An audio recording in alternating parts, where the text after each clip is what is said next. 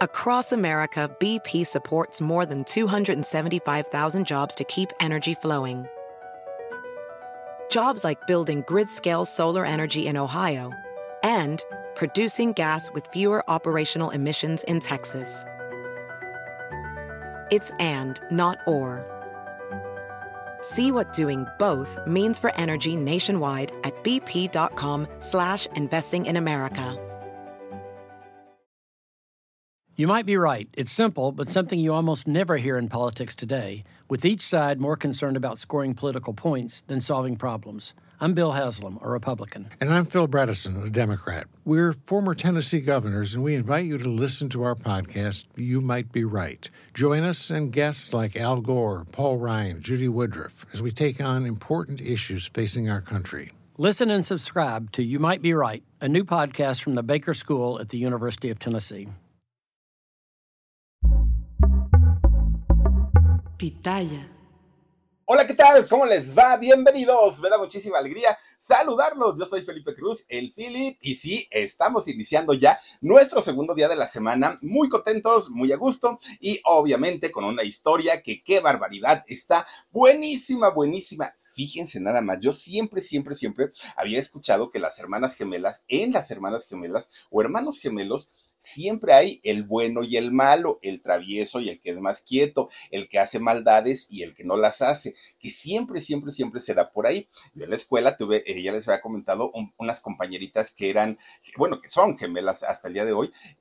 Obvio, ¿verdad? Y resulta que efectivamente Alicia y Leticia, había la buena y había la mala. Hoy les voy a platicar la historia de justamente dos gemelas. Una de ellas muy conocida, bueno, de hecho las dos son conocidas, tanto Gabriela como Daniela son muy, muy, muy conocidas, pero resulta que hoy vamos a ver quién es la mala, quién de las dos, oiga, porque un carácter muy, muy, muy fuerte, una eh, persona que además se hizo muy, muy, muy famosa en México a partir de su gran personaje como Paola y Paulina, ¿se acuerdan ustedes? Esta, eh, estas mujeres, una buena, otra mala, una rica, otra pobre, una liberal, la otra muy recatada, en fin, la usurpadora, que la usurpadora, bueno, ya se había hecho con anterioridad, ¿no? El hogar que yo robé se llamaba la primera versión y ya después sale la usurpadora, ¿no? Que fue muy exitosa, muy, muy, muy, ahorita les voy a decir hasta dónde se vio la usurpadora, cuántos idiomas, no, no, no, una cosa impresionante, pero fíjense que dentro de todo, una mujer muy trabajadora, sí, una mujer que le, le gusta, la, la, la verdad es que es una mujer emprendedora. Oigan, ahora en lo de la pandemia les voy a decir de que vivió, porque aparte las cosas no se pusieron nada fáciles ni para ella ni para mucha gente, tanto del medio y no del medio. Pero resulta que con sus manitas hacía cosas que luego las vendía, ya les voy a platicar. Pero saben algo, su historia de verdad parece, parece un libreto de telenovela y no es como esta vida glamurosa, espectacular, e impresionante que normalmente tienen las celebridades, para nada. Y en el amor, menos todavía, muchísimo menos. Hoy les voy a contar cómo ha sido la historia de la usurpadora. Que me, gustaba la canción que cantaban las Pandoritas, ¿se acuerdan? La usurpadora. Sí, sí era buena la canción. Que luego la cantan en sus conciertos las Pandoritas todavía. Oigan, pues hoy les voy a contar la historia de Gaby Spanik. Qué mujer tan hermosa, Gabriela Spanik. Con un, un cuerpo, una figura, bueno, impresionante y espectacular, muy guapetona ella, pero sí, su historia de vida no ha, no ha sido precisamente miel sobre hojuelas. Hoy se los voy a contar absolutamente todo, pero eso va a ser en un momentito. Antes de iniciar, les quiero también recordar que hoy tenemos alarido 12 de la noche. Los vamos a llevar a un lugar híjole, está, bueno, de, entrada les puedo decir que son de las mejores imágenes que yo he visto que nos ha regalado Omar. No, hombre, bueno, es que yo soy amante de, las alas, de Los Ángeles, todo lo que tiene que ver con Los Ángeles a mí me emociona y eh, son, son, son de estas eh, situaciones en las que yo me siento como en casa, ¿saben? Pero eh, hoy nos va a llevar a un lugar bien bonito. Omar, bueno, bonito el lugar, pero con una historia bastante, bastante fuerte y bastante terrible, además de todo. 12 de la noche, no se les olvide, hoy tenemos nuestra historia de alarido que la vamos a poner, bueno, la vamos a hacer en vivo en un ratito. Así es que por favor acompáñenos. Si aún eh, no saben, martes y jueves tenemos alarido 12 de la noche y el domingo a las 9 totalmente en vivo. Oigan, antes de iniciar, Omarcito, déjenme decirles, ayer me pusieron en mi lugar y tienen razón déjenme les platico. Fíjense que el día de ayer platicamos sobre la historia de doña Isela Vega, esta mujer oh, sensual a más no poder, la primer playmate en México, la primer artista y, mujer que se atrevió en una época en la que estaba súper prohibido a desnudarse para, para, la revista Playboy. No, hombre, una mujer impresionantemente sensual, ¿no? Eh, eh, era el, pues digamos, la forma como se le podía identificar a este mujerononón de doña Isela Vega. Pero fíjense que ayer, dentro de la información que les estuve contando, es que muchas de sus películas fueron vetadas en el momento. Y sí, efectivamente. De hecho, por ejemplo, la película de La Viuda Negra, fíjense que esa película se hizo en 1979, pero pudo ver la luz hasta el año 1985.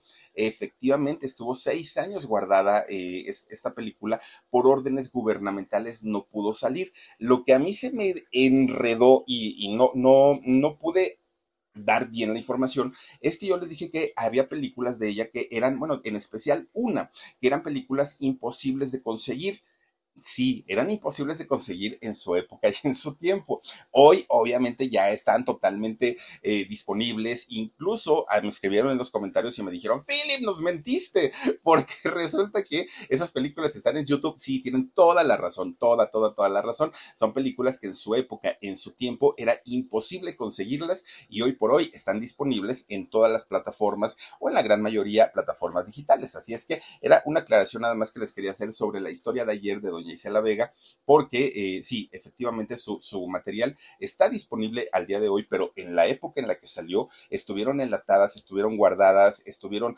eh, sin ser exhibidas justamente por disposición gubernamental, porque eran temas muy fuertes, muy, muy, muy fuertes, y hoy por hoy, afortunadamente, ya podemos disponer de todo ese contenido y de todo ese material. Muchísimas gracias, bienvenidos sean, y vamos a mandar saluditos, mi queridísimo Omar Benumea. Aquí tenemos a Lourdes Parra, Dice Philip, saluditos. Gracias, Lourdes. Te mando muchos besos. También está Esteban del Mazo. Buenas noches, mi Philip. Saluditos a todo tu equipo, en especial al Huesitos. Uy, el Huesitos es el más trabajador, tanto que está ronque y ronque. El Huesitos.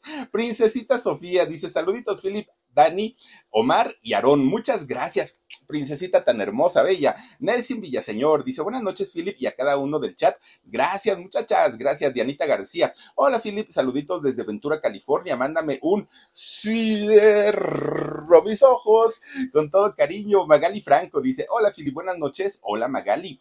Gracias por acompañarnos como cada noche. Hilda Patricia García Veloz dice, hola, buenas noches, Philip, saluditos a ti y a tu equipo desde Apodaca, Nuevo León.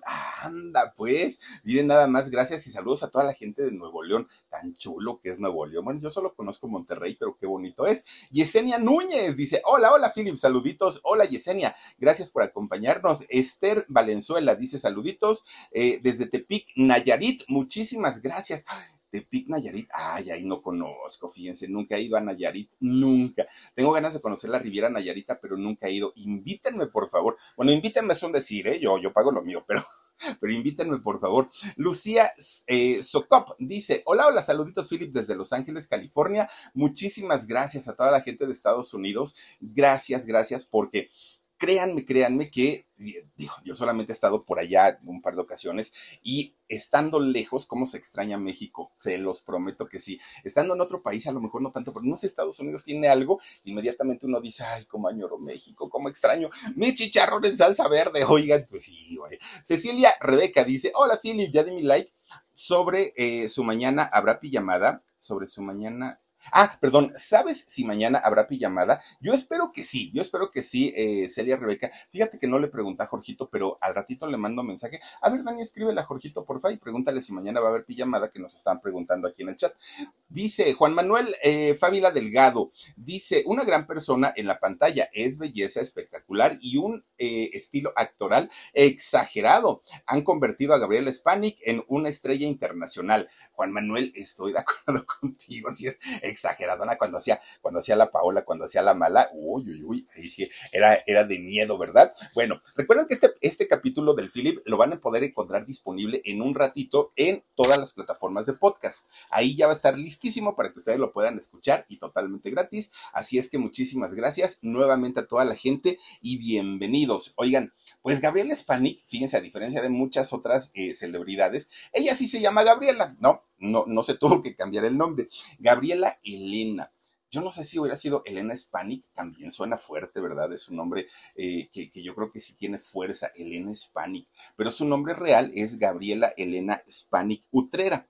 Ese es su nombre real de esta venezolana que ya, ya próximamente, ahora para diciembre, el 10 de diciembre, va a estar cumpliendo 50 años os digo, la verdad es que sigue siendo joven, sigue siendo una mujer muy, muy, muy joven y muy atractiva obviamente ha cambiado muchísimo desde que hizo la usurpadora. En aquellos años era una muñequita en toda la extensión de la palabra. Y cuando se ponía aquel vestido rojo en la usurpadora, bueno, yo creo que la gran mayoría de, los hombres, no de México, de muchos países, soñaban con Gabriela Spanik indiscutiblemente. Sí, fíjense que, que Gabriela, aunque nació allá en Venezuela, su, su ascendencia es croata.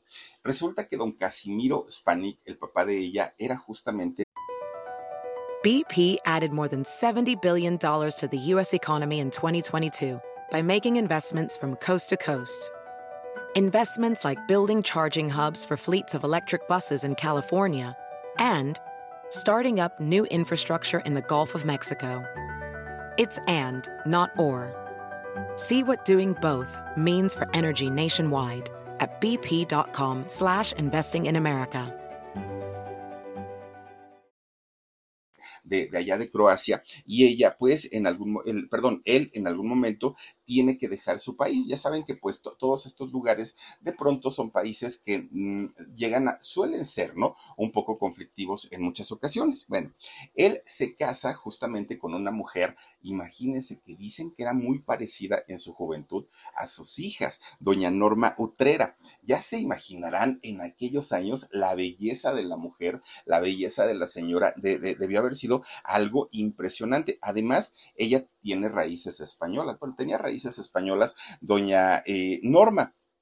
Bueno, resulta que doña Norma y don Casimiro se conocen, se hacen novios y se casan. Ya casados, pues dijeron, ¿y ahora qué hacemos? Bueno, ellos deciden irse a vivir a un pueblito allá en Venezuela. Fíjense que el pueblito, se, bueno, que hoy por hoy ya es una ciudad, ¿eh? se llama Ortiz, está en Guaricó, allá en Venezuela. Guaricó es el estado, ¿no? Allá en, en Venezuela se van a vivir. Que de hecho en aquellos años era un, un, pueblito todavía y era un pueblito rural tal cual. La gente se dedicaba a cuidar a sus animales, a sembrar hortalizas, sembrar maíz, frijol, todo lo que se hace en, en un pueblito lo hacían, fíjense nada más eh, ellos en, en, aquel momento. Bueno, hacen su, su casita allá en, en y nada que, que, eh, que, tenga que ver con el glamour, con, con dinero. No, hombre, al contrario, eran una familia de clase muy, muy, muy humilde. Bueno, se embaraza doña Norma y anda, pues, oigan, tenía tres meses de embarazo, ya parecía que tenía ocho. Estaba gordita, gordita. A ella sí le dijeron que eh, iba a tener gemelitos, que iba a tener mellizos. Y obviamente, siendo los primeros hijos, pues claro que estaban muy felices y el señor don Casimiro decía, tengo que trabajar más por mis niños. Él pensaba que iban a ser dos niños. Pues resulta que avanza el embarazo, no nacen dos niñas, ¿no? Y desde, desde que nacieron las dos niñas hermosas, pues imagínense, las niñas, bueno, niñas y niños, ¿no? siempre que nace uno, pues a lo mejor a los primeros días no, no es uno tan bonito, pues ya luego se va uno componiendo y ya después se descompone uno peor. Pero en aquel momento para las gemelas sí eran muy, muy, muy bonitas, muy las dos.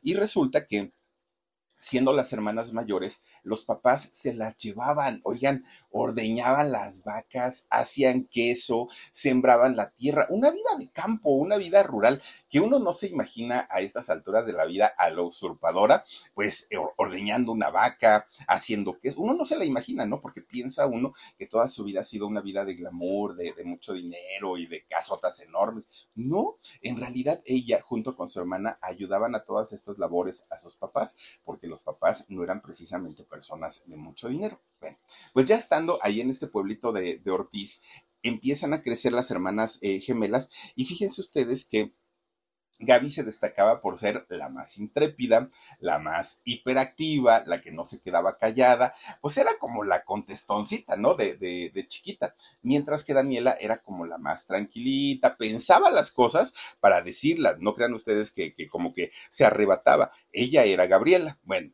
pues resulta que poco a poquito la familia comienza a crecer. Ya no nada más era Gabriela, Daniela, también estaba Patricia y Antonio. Ahora eran cuatro hijos, pero resulta que para la mayoría de la gente del poblado de allá de Ortiz pensaban que eran tres. ¿Por qué? Porque las gemelas hacían de las suyas. De entrada, doña Norma las vestía igual, las peinaba igual, las adornaba igual, zapatos igualitos, todos. Entonces confundían a la gente y pensaban que, en realidad no eran gemelas, sino nada más era una sola, va los otros dos hermanos. Y las chamacas, miren, les encantaba. Si algo les gustaba en, esos años, era confundir a la gente y sacarla de onda. ¿Por qué? Porque de repente veían a, una niña en algún lugar y después la, la, veían en otro totalmente diferente y la gente se espantaba porque decían, ay, esta niña es diabólica, primero se aparece aquí, luego se aparece allá, ¿qué, qué, qué está pasando? Y a eso jugaban mucho las dos porque les gustaba, ¿no? Ahora sí que sacar mucho, mucho de onda a la gente. Y ellas divertidas a más no poder. Bueno, pues resulta entonces que no, no era nada más esta parte de, parecerse, de ser igualitas, no. Fíjense que algo que dice la gente que sucede es que los hermanos, los que son eh, gemelos, gemelas, llegan a sentir tanto las cosas bonitas el uno del otro, pero también las cosas feas, incluso los dolores físicos, que lo, que le pasa a uno, le pasa al otro o le pasa a la otra. Fíjense, resulta que un día Gabriela empieza, tenía nueve años, estaba bien chiquita, y resulta que empieza con que mamá, me duele la panza, ¿no? Decía. Y la mamá, yo dije, ahorita te hago un tecito de te vas a ver que con eso te compones. Pues le da su tecito. Mamá, me sigue doliendo la panza, decía Gabriela. Ay, hija, pues ahorita te doy un, un desenfriolito, ¿no? Sí, nada de nada. Pero Daniela no estaba ahí en su casa. Daniela andaba pues en otro lado. Cuando llega Daniela, llega así toda mareada, ¿no? Hija, ¿qué tienes? No sé, mamá, pero me siento mal. Me duele la panza, tengo náusea. ¿Tú también? No, yo estoy bien, nada más tengo como la sensación de dolor, pero es muy raro. La que estaba enferma era, era Gabriela. Pues resulta entonces que la llevan a un doctor local de ahí de, de Ortiz del pueblito. Y este doctor les dice, ¿saben qué? Llévensela inmediatamente de urgencias a un hospital porque esta niña está muy mal. Y entonces los papás se espantan y dicen, pero ¿de qué doctor? Pues tiene peritonitis segurito. Y si esto no se atiende en cosa de, de, horas, de minutos, esto la puede llevar a la muerte. Bueno, agarran y se llevan a, este, a Gabriela al hospital, que por cierto, hay en Ortiz, en aquellos años, no había un hospital que, que pudiera atender estas enfermedades o esta enfermedad, ¿no? Tan, tan fuerte. Tienen que viajar durante dos horas para poder llegar al primer hospital y al más cercano y que la pudieran atender. A Daniela la dejan en su casa. Oigan, Daniela pegaba de gritos ahí en su casa. ¡Ay, mi panza! Me duele mi panza. porque sentía los dolores de, de, su hermana. Fíjense nada más lo que son las cosas. Llegan al hospital y efectivamente eh, Gabriela tenía peritonitis. Bueno, la atienden, la operan, vayan ustedes a saber qué le hicieron y fue la forma en la que Daniela deja de sentir este dolor tan tremendo y tan terrible. Fue cuando entendieron que su vínculo iba más allá de lo emocional, que iba más allá de, perdón, más allá de lo físico, que iba más allá de parecerse, de ser igualitas, de hacer travesuras. No, era, era algo más y tenían esta conexión psíquica, ¿no? Que mucha gente igual y los que no somos gemelos no podríamos entender porque pues obviamente nosotros difícilmente podemos sentir lo que alguno de nuestros hermanos, por muy cercanos que seamos, llegan a, a sentir. Bueno, pues resulta que así empezaron ellas a, pues, a entender este tipo de comportamiento, incluso ya siendo adolescentes, ya siendo jovencitas, y cuando una se enamoraba, la otra era la que sentía las maripositas en la panza, y cuando a la otra la cortaban, bueno, ya se deprimía la otra, y así iba, ¿no? O sea, cada cosa que le pasaba a una, le pasaba a la otra, pero conforme fue pasando el tiempo, este vínculo poco a poquito se fue apagando, en lugar de irse acrecentando, irse como, como madurando, no, fíjense que poco a poquito ellas dejaron de sentir eh, lo, lo que le pasaba a la otra conforme pasaba el tiempo. Bueno, esto fue porque cada una comenzó a tener una cierta personalidad totalmente distinta. Fíjense que en el caso de, Daniela era como la, mm, pues como la noble, como la tierna, como la más callada, como así, ¿no? Pero en el caso de Gabriela, Gabriela era como la más despierta, la más inteligente, pero además ella era como más consciente y se daba cuenta de la situación económica por la que vivían sus papás. Entonces siempre decía, yo no voy a permitir que mis papás vivan en la pobreza todo el tiempo. Cuando yo tenga oportunidad, los voy a sacar de pobres. A como del lugar, yo voy a ser una mujer rica, exitosa, poderosa, voy a tener mucho dinero, decía Gabriela. Fíjense, desde aquel momento, ¿cómo lo iba a conseguir? Ella no tenía ni la menor idea, pero ella sabía en su interior que pobre no se iba a quedar toda la vida. Bueno, ella soñaba, ¿no? Con, con pues ahora sí que con lujos y principalmente su papá, don Casimiro, siempre le decía a sus hijas, yo tengo ganas de regresar a Croacia porque salí de ahí siendo muy joven y nunca he vuelto y extraño mi tierra y extraño a mi gente. Y entonces Gabriela decía, no te, preocupes, eh, no te preocupes, papá, en algún momento yo voy a tener tanto dinero que te voy a mandar a tu pueblo y vas a vacacionar y vas a conocer todos los lugares de por allá. Fíjense que sí lo lograron. Bueno, pues eh, resulta que para eso, obviamente, necesitaban dinerito. ¿Por qué? Pues porque con dinero se mueve todo. Entonces ella se propone, pues, convertirse en alguien muy exitoso y para eso se mete a la universidad y comienza a estudiar psicopedagogía allá en, la universidad. Empieza a tomar sus clases Gabriela Spanik, pero se daba cuenta que en realidad esto no le hacía feliz, ¿no? O sea, decía, sí, yo sé que esto me va a dejar dinerito, yo sé que con esto voy a poder mantener a mi familia, pero así que qué felicidad, no. Todos los días, cada que iba a la escuela, pues sufría mucho, batallaba mucho, porque pues, era así de, ay, voy porque no tengo de otra, voy porque no tengo de otra. Fíjense que en, en realidad ella lo que soñaba y lo que quería era ser una mujer famosa fuera actriz, fuera eh, modelo, fuera lo que fuera, pero que fuera famosa. Eso era lo que quería. Entonces, un buen día, fíjense que de, después de estar un año ahí en la universidad, ¿qué creen? Después de ese año... Across America, BP supports more than 275,000 jobs to keep energy flowing. Jobs like updating turbines at one of our Indiana wind farms and producing more oil and gas with fewer operational emissions in the Gulf of Mexico. It's and, not or. See what doing both means for energy nationwide at bp.com slash investing in America. Dijo, ya no. Ya no puedo seguir yendo a estudiar porque ni me gusta, ni aprendo y aparte voy a ser una mala profesora o, lo que, o para lo que estuviera estudiando, ¿no? Psicopedagogía. Bueno, pues total, renuncia a la escuela y le dice a su papá, papá, voy a dejar de estudiar, ya no voy a ir a la escuela, pero tú no te preocupes. La promesa que yo te hice de llevarte a tu tierra, eso te lo voy a cumplir y yo voy a ser una mierda más que belleza de mujer. Yo te voy a llevar a Croacia sí o sí. Inmediatamente dejando la escuela, fíjense que se mm, eh, inscribe en un certamen de belleza, el Miss Venezuela en donde iban a sacar a la mujer más bonita, más guapa de cada estado de allá de Venezuela. Obviamente Gabriela iba a representar Guarico, eh, o, Guarico, ¿no? Este eh, estado donde ella vivía. Entonces, pues se, se inscribe ahí y obvio, ah, pues miren, ahí está hasta con su banda y todo. Pues resulta que, Gabriela entra a este certamen y pues nada más ustedes imagínense, las venezolanas que todas son tan hermosas, todas son tan guapísimas y de ahí han salido cantidad y cantidad de, mis universos, pues tenía la competencia muy fuerte, tenía una competencia muy dura se lleva a cabo este certamen y no, no, no, pues Gabriela no ganó, no quedó como para ir a representar en, en Miss Universo.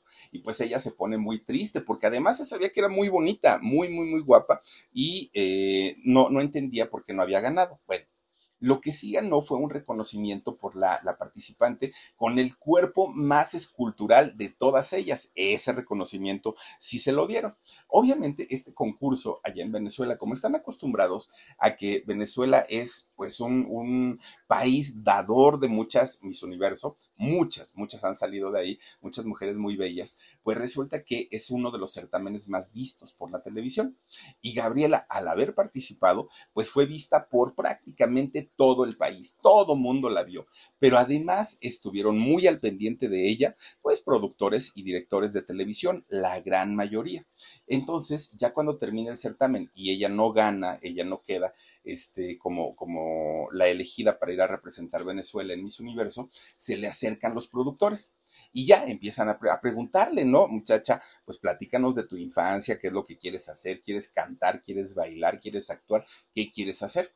Y entonces la usurpadora les dice, ay, no, pues a mí lo que me gusta es la televisión y salir y ser famosa y que me vean lo bonita que estoy y todo. Y le dijeron, bueno, pues ¿qué crees? Te vamos a hacer artista de televisión. Vas a hacer eh, telenovelas y eso va a hacer que te, conviertas en. Dani se le está acabando la pila a la, tableta.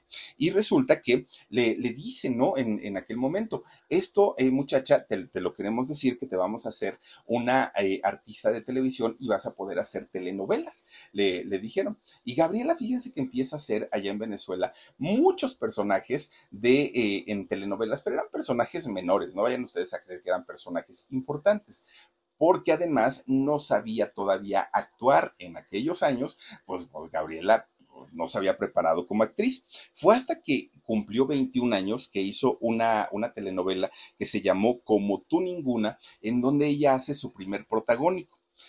Y esta, esta telenovela se hace un éxito y comienza a venderse, bueno, por cantidad y cantidad de lugares. No, no, no por uno, por muchos lugares compran esta telenovela, comienza a su fama a salir de, de Venezuela, comienza a ser conocida en muchos países, en muchos, muchos, muchos países. Resulta que fíjense que esta telenovela, su compañero o su protagonista era Miguel de León.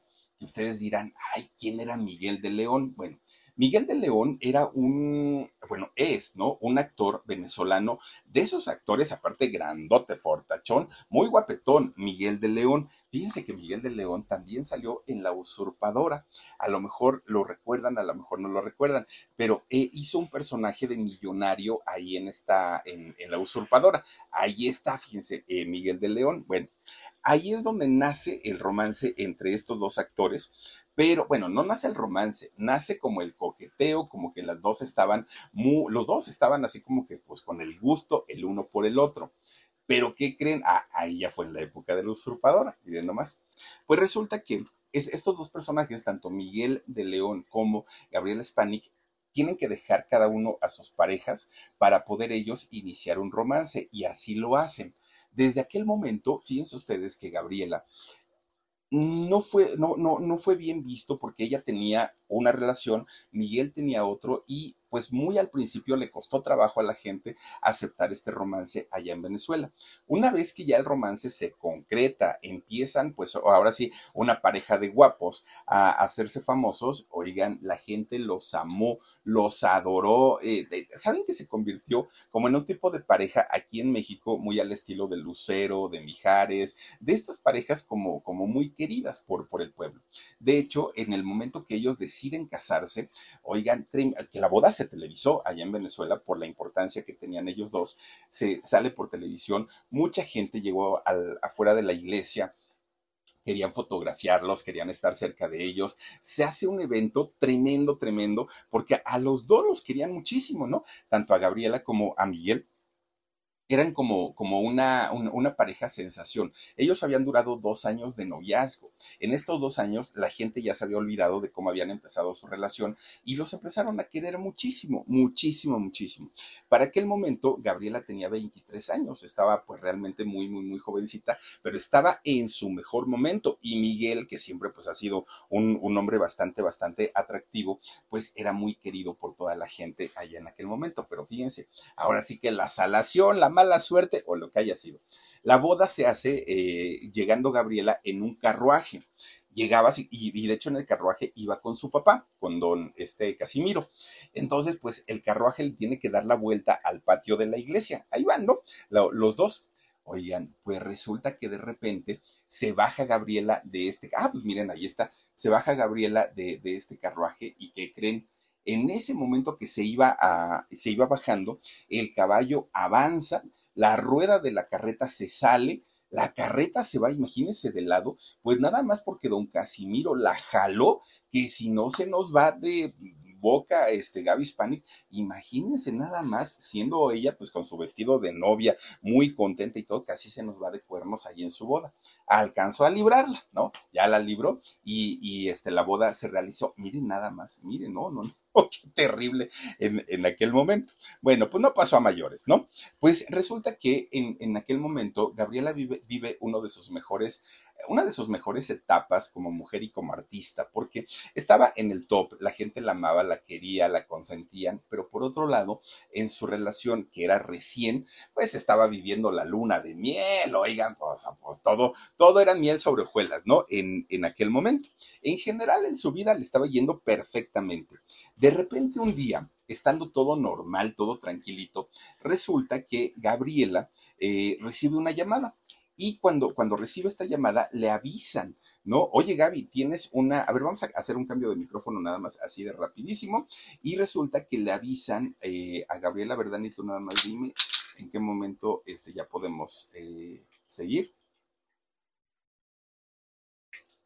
Sí, sí, sí, sí. Está desconectado el micro. Ahorita ya lo está conectando este mi queridísimo Omar. Nada más hay que checar que esté todo. Ah, ya está, ya está, perfecto. Oigan, pues resulta entonces que recibe una llamada, Gabriela Hispanic. Y esta llamada era nada más ni nada menos que de la Ciudad de México.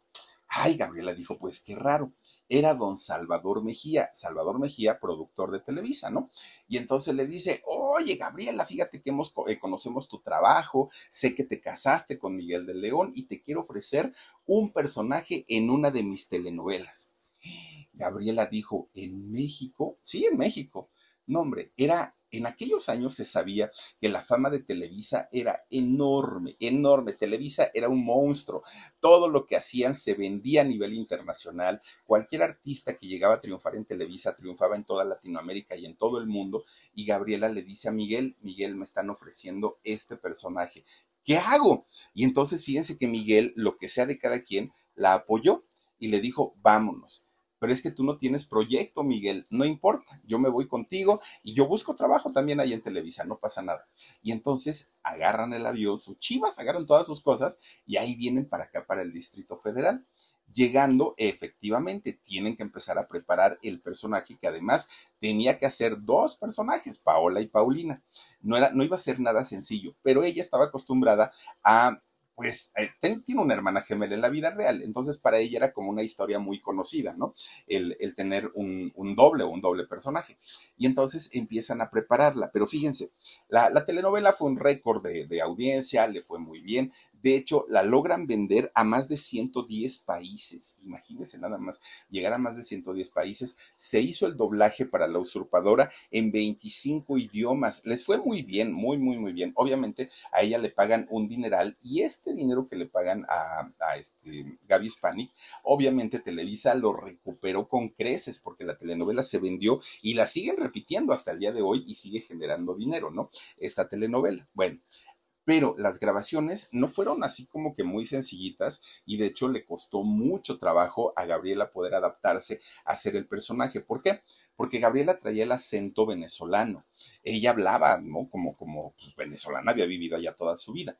Y resulta que en México tenemos un acento neutro y el productor, en este caso Salvador Mejía, y la directora de escena, fíjense que doña em, BP added more than $70 billion to the U.S. economy in 2022.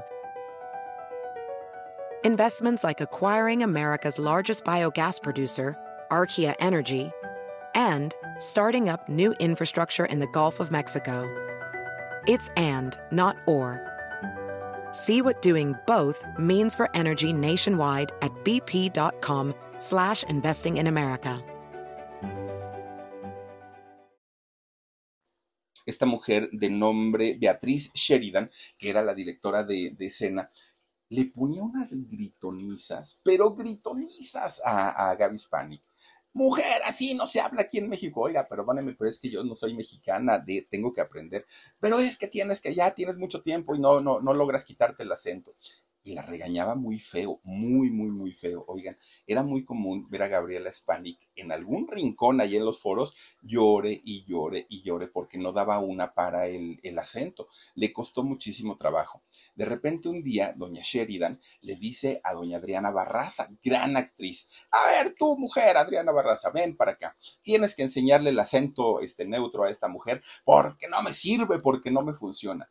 Y doña Adriana Barraza, ya con más paciencia, fue y le enseñó a Gaby Spanik, ¿no? A tratar de neutralizar un poquito el acento que traía, que era bastante, bastante marcado. Bueno, pues logra sacar su trabajo, lo hace bastante bien. Incluso Gabriela logra hacer que a su esposo, a Miguel de León, le den un personaje dentro de la telenovela, que el personaje sí tuvo su importancia, sí tuvo éxito y además de todo, oigan, se convierte en el crush de todas las señoras, Miguel de León, porque aunque no era conocido en México, las señoras inmediatamente decían, ¿y este señor quién es? Que se ve re guapo y comienza a tener su, su éxito, fíjense nada más, le fue bastante, bastante bien ahí en este, eh, en, este personaje del millonario, el millonario Douglas Maldonado se llamaba ahí en la telenovela, ¿no? Bueno, pues resulta que fíjense que cuando termina la, la, telenovela, Gabriela sigue teniendo más proyectos en Televisa, obviamente se catapultó su fama y comienza a tener muchos personajes. Ella, porque Miguel no. Resulta que Miguel sí lo llamaban, pero para ser personajes muy pequeñitos, personajes de, de, de relleno, en realidad sin una importancia como lo estaba teniendo Gabriela en aquel momento. Entonces, este desbalance entre lo que ganaba Gabriela, lo que ganaba Miguel, entre además que Gabriela era muy asediada por los fans, por los mismos productores que se peleaban por ella, y Miguel estaba como siendo desplazado, poco a poquito hizo que comenzaran a tener problemas. Ellos dos peleaban por todo, se angustiaban por todo. Bueno, era una situación muy complicada y poco a poquito se empezó a desgastar la relación tan, tan, tan fuerte que fíjense ustedes que Miguel no soportó el peso de, vivir con una mujer que además se había convertido en una mujer seductora, guapa, todo, ¿no? Y resulta que él, pues fíjense que se, se sentía tan mal, tan mal, que de repente un día le llegan con un chisme a Miguel. Bueno, vayan ustedes a saber si fue chisme en realidad. Y le dicen, oye Miguel, es que no te lo queremos decir, pero ¿qué crees? Fíjate que Gabriel al parecer pues tiene un amante. Y se acuerda mucho, Miguel, que cuando ellos iniciaron su relación, Gabriela tenía pareja y él también tenía pareja. Entonces, pues no era como tan, tan, tan descabellado. Además, Miguel dormía con ella todos los días. Claro que la conocía.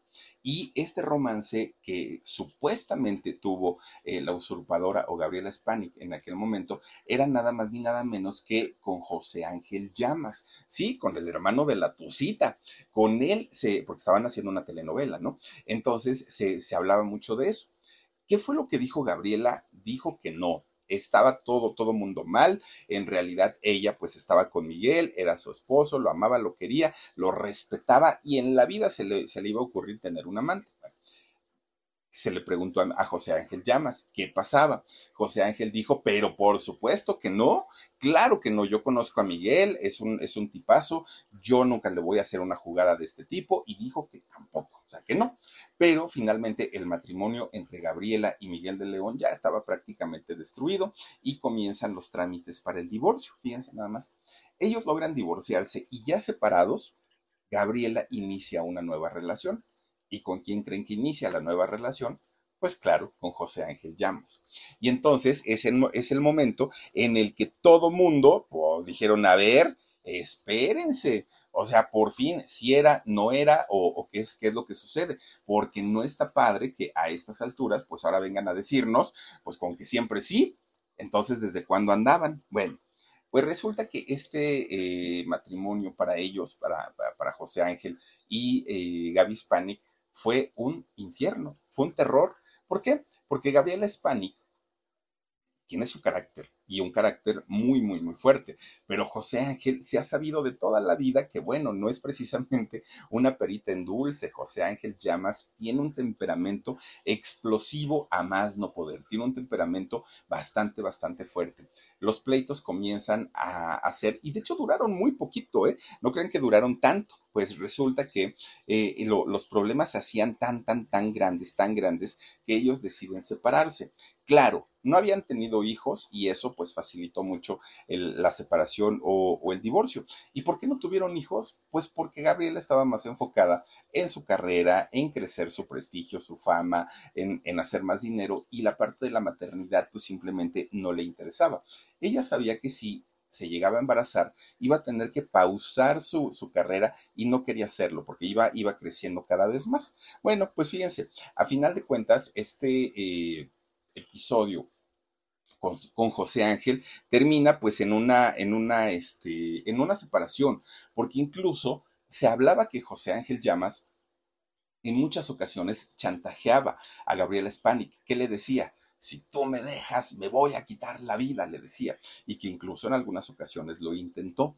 Entonces, por eso es que Gabriela decía, pues me quedo, pero ya no estoy a gusto, pero ya no estoy feliz, y eso pues empieza a desgastar esta relación que tuvieron y eh, pues miren, ellos terminan separándose. Bueno, pues resulta que Ah, por cierto, Gabriela todavía lo mandó a terapia, fíjense, lo acompañó a terapia, pero pues este José Ángel eh, simplemente no, no avanzaba, ¿no? En, en sus comportamientos y finalmente pues ellos terminan esta relación. Menos de un año estuvieron juntos y terminaron esta relación que en realidad fue un infierno y una tormenta para, para este, Gabriela, porque pues con, con su ex esposo, con Miguel de León, dentro de todo no le había ido tan mal, pero ahora con, con José Ángel, pues ahí sí realmente conoció lo que era una relación tóxica, una relación muy, muy, muy complicada. Bueno, todavía cuando se separan, porque José Ángel no quería, Gabriela le dice, mira, me voy a ir a Venezuela, me voy con mi mamá, con mi hermana, y si nos extrañamos, si por cualquier cosita, vamos pensándolo y a lo mejor regresamos, pero ahorita déjame ir. Bueno, Gabriela se va, ¿no? Para, para Venezuela y ese reencuentro nunca sucedió. Ni José Ángel la buscó y Gabriela dijo, ahí mejor para mí, ¿no? Ya, pues ahora sí que me quité el problemita y hasta ahí se acabó toda la relación. Bueno, pues resulta que Gabriela para tratar de, olvidar y de superar ese, pues ese desamor que había tenido con José Ángel, fíjense que continúa trabajando, continúa su, carrera y no le ha ido tan mal en, su carrera a Gabriela. De hecho, ella ha trabajado pues en Venezuela, obviamente aquí en México en Televisa, en Televisión Azteca, en Telemundo, o sea, prácticamente donde ella se propone trabajar, le han dado trabajo y en todos le han dado proyectos bastante, bastante buenos, ¿no? Bastante interesantes. Pero en el amor no da una Gabriela Ahí sí le ha ido bastante mal. Y miren que uno llegaría a pensar que siendo una mujer tan bella, lo más seguro es que pues en el amor sería muy afortunada. No es así. De hecho, fíjense que en el año 2008 conoce a un empresario venezolano, a, un hombre que pues muy conocido, además allá en su país, Niel, o Neil Pérez, ¿no? El, nombre de, de este empresario. Pues resulta que Gabriela empieza una relación con él en el año 2008 el problema no era ese. Qué bueno que haya encontrado el amor. El problema era que este señor empresario era casado. Y todo el mundo sabía que era casado, se conocía a la esposa y resulta que Gabriela prácticamente acepta ser la amante de, de este hombre. Bueno, pues resulta que la bomba explotó justamente cuando Gabriela da a conocer su embarazo. Se embaraza de este hombre y pues todo el mundo dijo, ah, seguramente, pues eh, ahora va a dejar a su esposa y se va a quedar con esta actriz. Ya no, ya no fue tan bien visto este romance o esta relación. Pero ¿cuál fue la sorpresa para Gabriela? Que este empresario, en cuanto supo que Gabriela estaba embarazada, dijo, ay, no, a mí se me hace que el hijo ni es mío. No, no, no, no, no, ¿sabes qué? Yo no lo voy a reconocer. Tú, si quieres, tenlo, si no quieres, no lo tengas, pero ahí te ves. Gabriela se tiene que convertir en padre y madre, ¿no? De, de este muchachito. Gabriel, por cierto, se llama su, su hijo. Miren. BP added more than $70 billion to the U.S. economy in 2022 by making investments from coast to coast. Investments like building charging hubs for fleets of electric buses in California and starting up new infrastructure in the Gulf of Mexico. It's and, not or. See what doing both means for energy nationwide at bp.com slash investing in America. Obviamente Gabriela comienza un, un via crucis, porque no es sencillo, digo, si no es sencillo ser padre, imagínense ser padre y madre al mismo tiempo. Y cada que trabajaba en diferentes lugares tenía que viajar con su hijo y tenía que estar muy al pendiente de él. De hecho, fíjense que en una ocasión su hijito Gabriel tenía dos años y resulta que Gabriela se lo lleva a comer, a, bueno, va con él a comer a un restaurante. Estaban comiendo muy a gusto y de repente el chamaquito que se empieza a ahogar se atragantó. Gabriela en aquel momento pues no sabía primeros auxilios y este niño estuvo a punto de morir. Gabriela estaba pegando de gritos en el restaurante, no sabía qué hacer, a quién acudir por gracia de Dios, había un médico ahí en el, en el restaurante y resulta que eh, ese médico fue quien le hace la maniobra de Hemlich, creo que se llama, y el niño puede eh, botar, ¿no? El pedazo de comida que se le había atorado, y, pero ya estaba morado el niño de que no respiraba. Pudo salvar la vida. Ese tipo de cosas las empieza a vivir Gabriela sola, sin poder compartírselas a, una pareja. Fue algo bastante, bastante fuerte, ¿no? Pero fíjense que lo, lo, peor, lo peor que ha contado Gabriela y que pues fue una historia muy conocida, ocurrió en el año 2010. Resulta que para ese año Gabriela estaba trabajando aquí en México y resulta que se había traído a su mamá de Venezuela, a doña Norma. Aquí estaba doña Norma, Gabriela y su hijo, su hijo Gabriel. Entonces, Gabriela Spanik tenía mucho trabajo, mucho, mucho, mucho trabajo. Y entonces dijo, pues voy a necesitar un asistente para que pues me, me ayude en todo lo que yo requiero porque es mucho trabajo para mí sola. Y entonces eh, conoce a una mujer argentina, una mujer argentina de nombre Marcia. Y esta mujer le, le dice que aparte era su amiga y le dice, oye, pues fíjate que necesito que alguien me asista, pero pues, pues no sé si te interese trabajar conmigo, ahora sí ya las 24 horas como mi asistente, vamos a ir a grabar a, las escenas de la telenovela y aparte pues necesito que estés al tanto de mi familia y todo el rollo. Ah, pues que sí, dijo Marcia, cobró un dinerito, ¿no? Pues obviamente no lo iban a pagar mal. Y resulta que todo estaba bien, todo, todo, todo cuando de repente empiezan los tres con dolores de panza, dijo Gabriela, ay, no puede ser, otra vez la peritonitis, ¿no? Pero era el problema que ahora también era su hijo, su hijo Gabriel, y también su mamá Norma. Los tres enfermaban y enfermaban y enfermaban y vómito y de la panza y me duele y bueno, estaban mal, mal, mal, mal, pero había un detalle que no lo había, no, no, no se había dado cuenta todavía Gabriela en aquel momento, pero era algo real que estaba sucediendo. Resulta que Marcia, a la hora de la comida, pues Gabriela le decía, ya vete Marcia, siéntate, no, vamos a echarnos un taquito. Y resulta que Marcia, ay, ¿qué crees, Gaby? Fíjate que ya comí, ya ves que ahorita salí a hacer unas cosas de banco y ahí me eché unos taquitos de canasta bien sabrosos y ya no tengo hambre, pero coman, coman ustedes, ¿no? Bueno, y en la noche, oye Marcia, ¿no vas a comer? Ay, fíjate que ahora con la dieta, ya ves que subí mucho de peso, no, Gaby, ya no voy a comer, pero, pero ¿cómo cenen ustedes, no? Este, sin mayor problema. Y así se la iba dando Marcia, ¿no? Que no quería, que no quería, que no tenía hambre y todo. Y mientras Gabriela, doña Norma y el pequeño Gabriel come y come y empáquele y empáquele, hasta que las cosas pues ya no se pudieron sostener, ya estaban muy mal.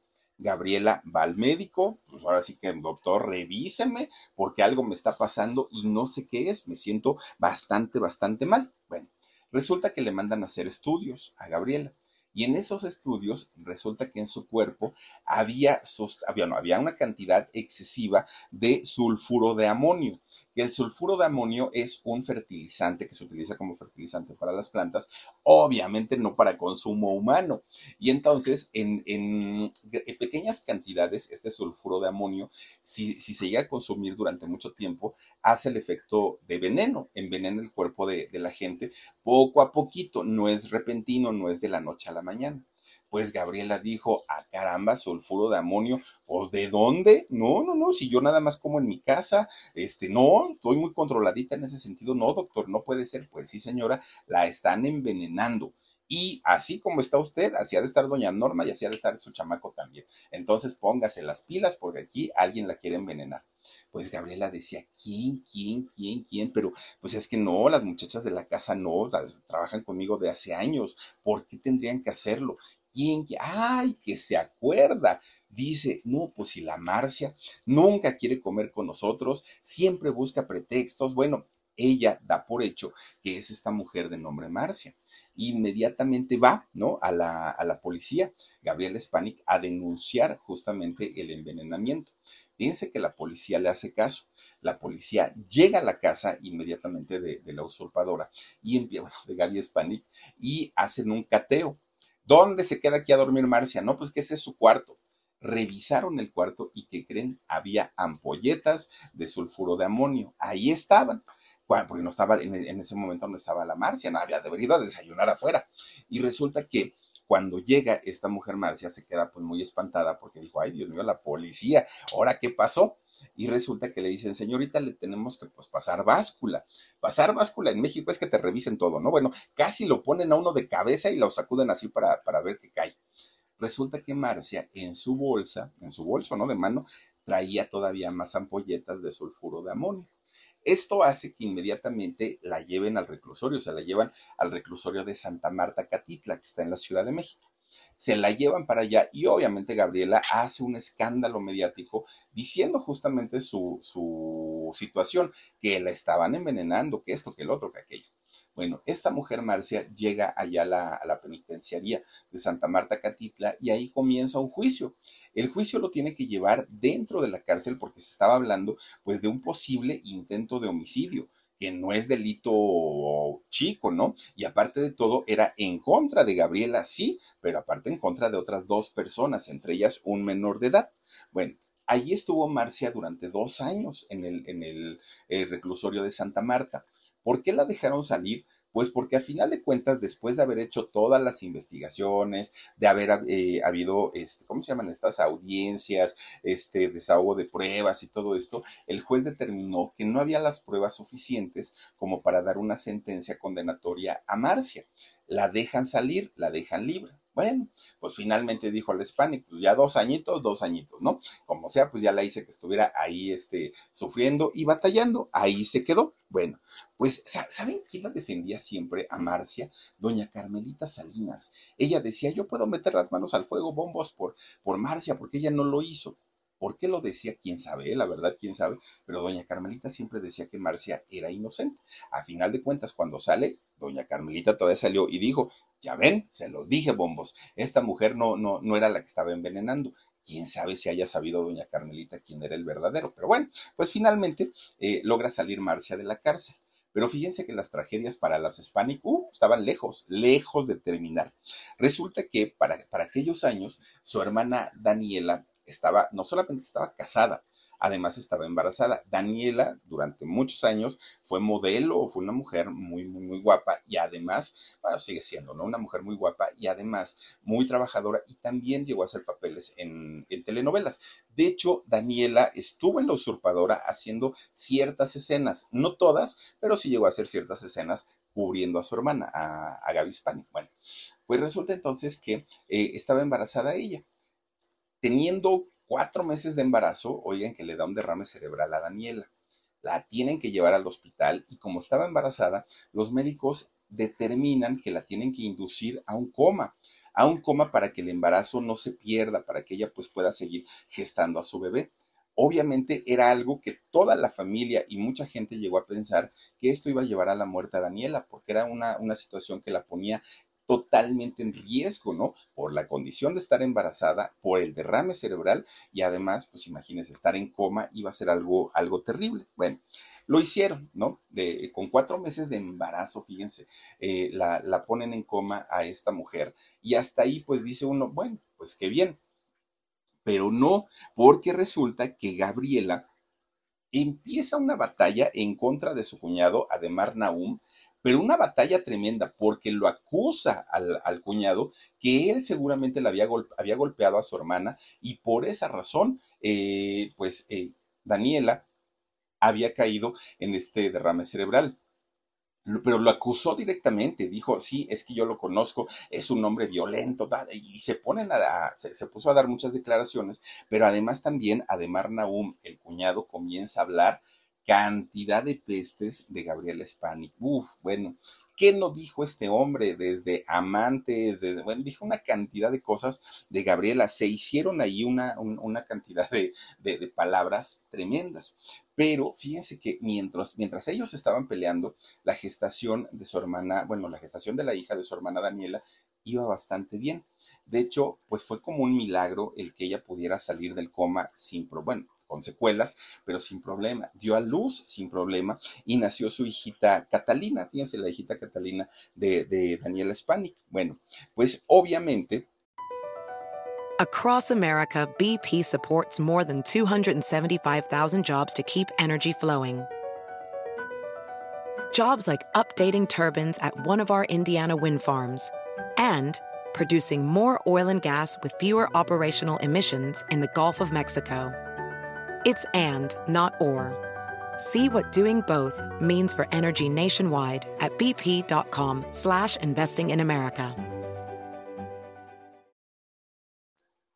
Eh, Gabriela siguió con, con, este, pues con este pleito que tenía en contra de su cuñado, de Ademar Naum, que por cierto, Gabriela también dijo que Ademar Naum había pedido, le había solicitado a los médicos que la desconectaran. Cuando ella estaba, eh, pues obviamente gestando a su hija, que el cuñado había pedido que la desconectaran porque pues estaba sufriendo mucho y además pues que dudaba también que la niña o el niño viviera. Entonces dijo, no, pues mejor desconectenla.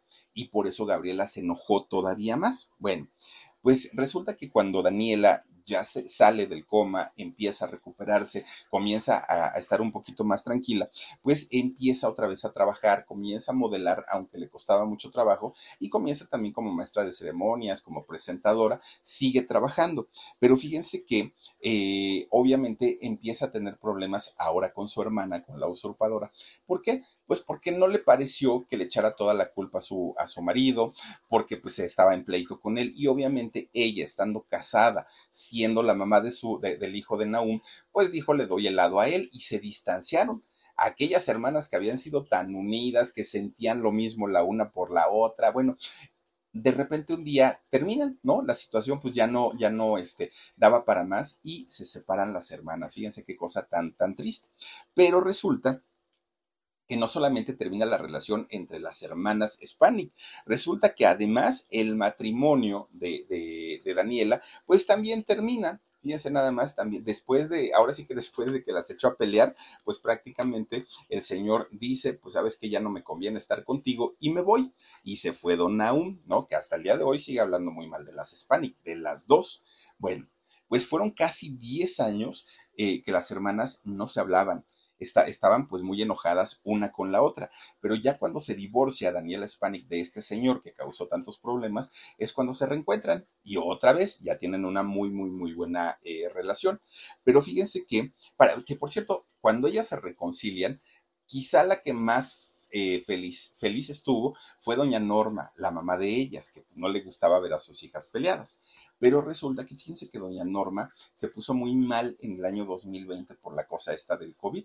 Entonces todavía pues no se sabía ni de vacunas ni de tratamientos. Fue la primera oleada de, del COVID en cuando mucha gente desafortunadamente pierde la vida porque nos agarra la pandemia sin saber absolutamente nada del tema.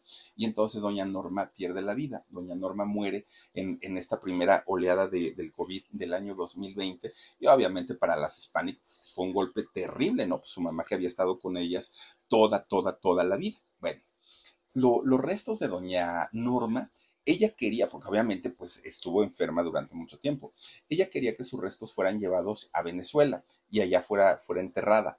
Pero resulta que recuerdan ustedes que por disposiciones del gobierno no se permitía eso. De hecho, los cuerpos de, la gente que moría por COVID inmediatamente iban a la cremación, ¿no? Para que no se siguiera esparciendo el, virus. Entonces, doña Norma tuvo que ser cremada aquí en, México.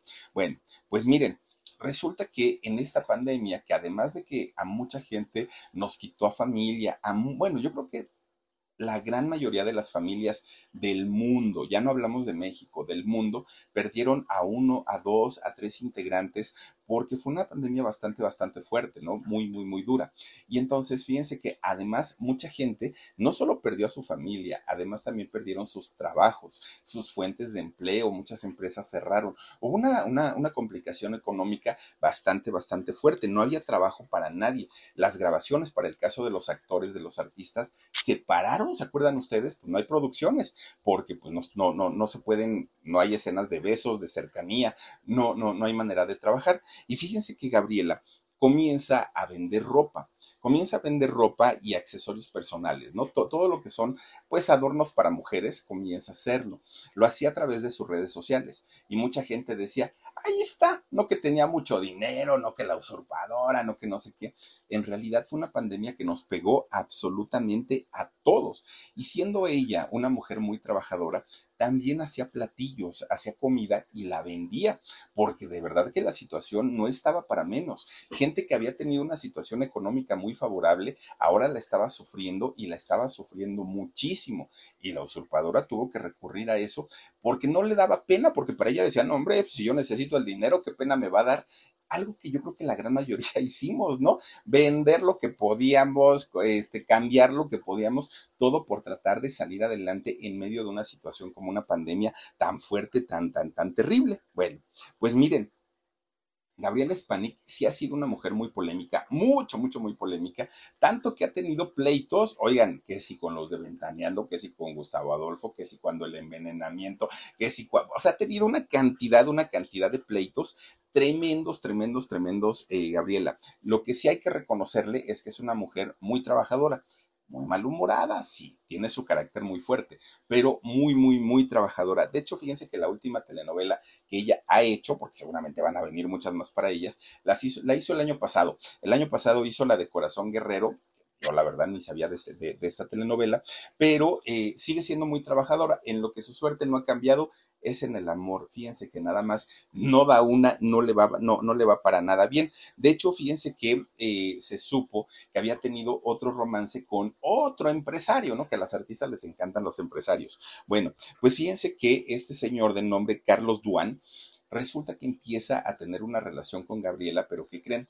Pues también era casado el señor era casado, tenía su, su esposa y eh, obviamente fíjense que eh, cuando, cuando empieza esta relación, este señor lo primero que dice es, sí, sí soy casado, pero ya no duermo en la misma cama que mi mujer, ya ni me lava la ropa, bueno, ya ni nos hablamos, estamos juntos por los niños, pero ya nos estamos separando, ¿no? ¿Qué es el cuento, ¿no? Que generalmente que, se dice en estos casos, pero resulta que Gabriela acepta tener una relación con él aun cuando él, él tenía pareja, aun cuando él estaba este, casado todavía. Bueno, pues miren, empieza una relación con este señor y todo para qué? Para que ni duraran, porque al poquito tiempo resulta que Gabriela pues se separa. También recordemos esta historia cuando Gabriela Spanik se enamora de un hombre pues, que le gustó, ¿no? Eh, este muchacho. Pero resulta que este muchacho, a final de cuentas, dice, ¿sabes qué, Gaby? Pues mira, ya lo pensé muy bien y resulta que me gustan los hombres. Entonces, pues muchas gracias por tu participación, pero ya me voy.